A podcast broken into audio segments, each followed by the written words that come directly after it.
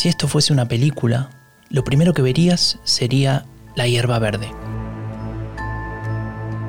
Una toma en movimiento, la cámara volando, rasante, como si fueses un pájaro que poco a poco se iría alejando del suelo.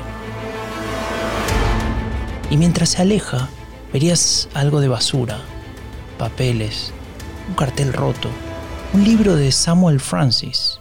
Y junto a él verías otro cartel que dice Stop the Steal. Our country has had enough. We will not take it anymore. And that's what this is all about. And to use a favorite term that all of you people really came up with, we will stop the steal. Stop the steal. We need to hold the doors of the Capitol. I need Trump's support. No lo esperabas. Nadie lo esperaba.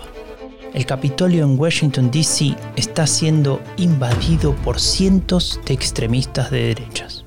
Parece, pero, pero no. Esto que te estoy narrando no es una película.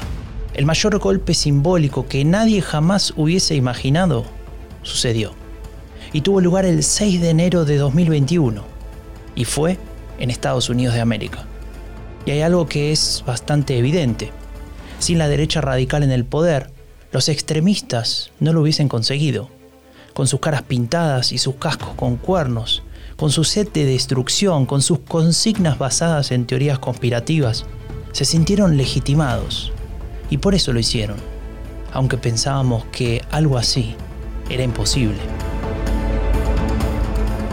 La derecha radical sigue ganando posiciones, sigue obteniendo votos, sigue condicionando el debate y lo que es aún más importante, sigue contaminando a los otros partidos. Hay que detener ese contagio. Hay que parar la epidemia ultra antes de que sea demasiado tarde.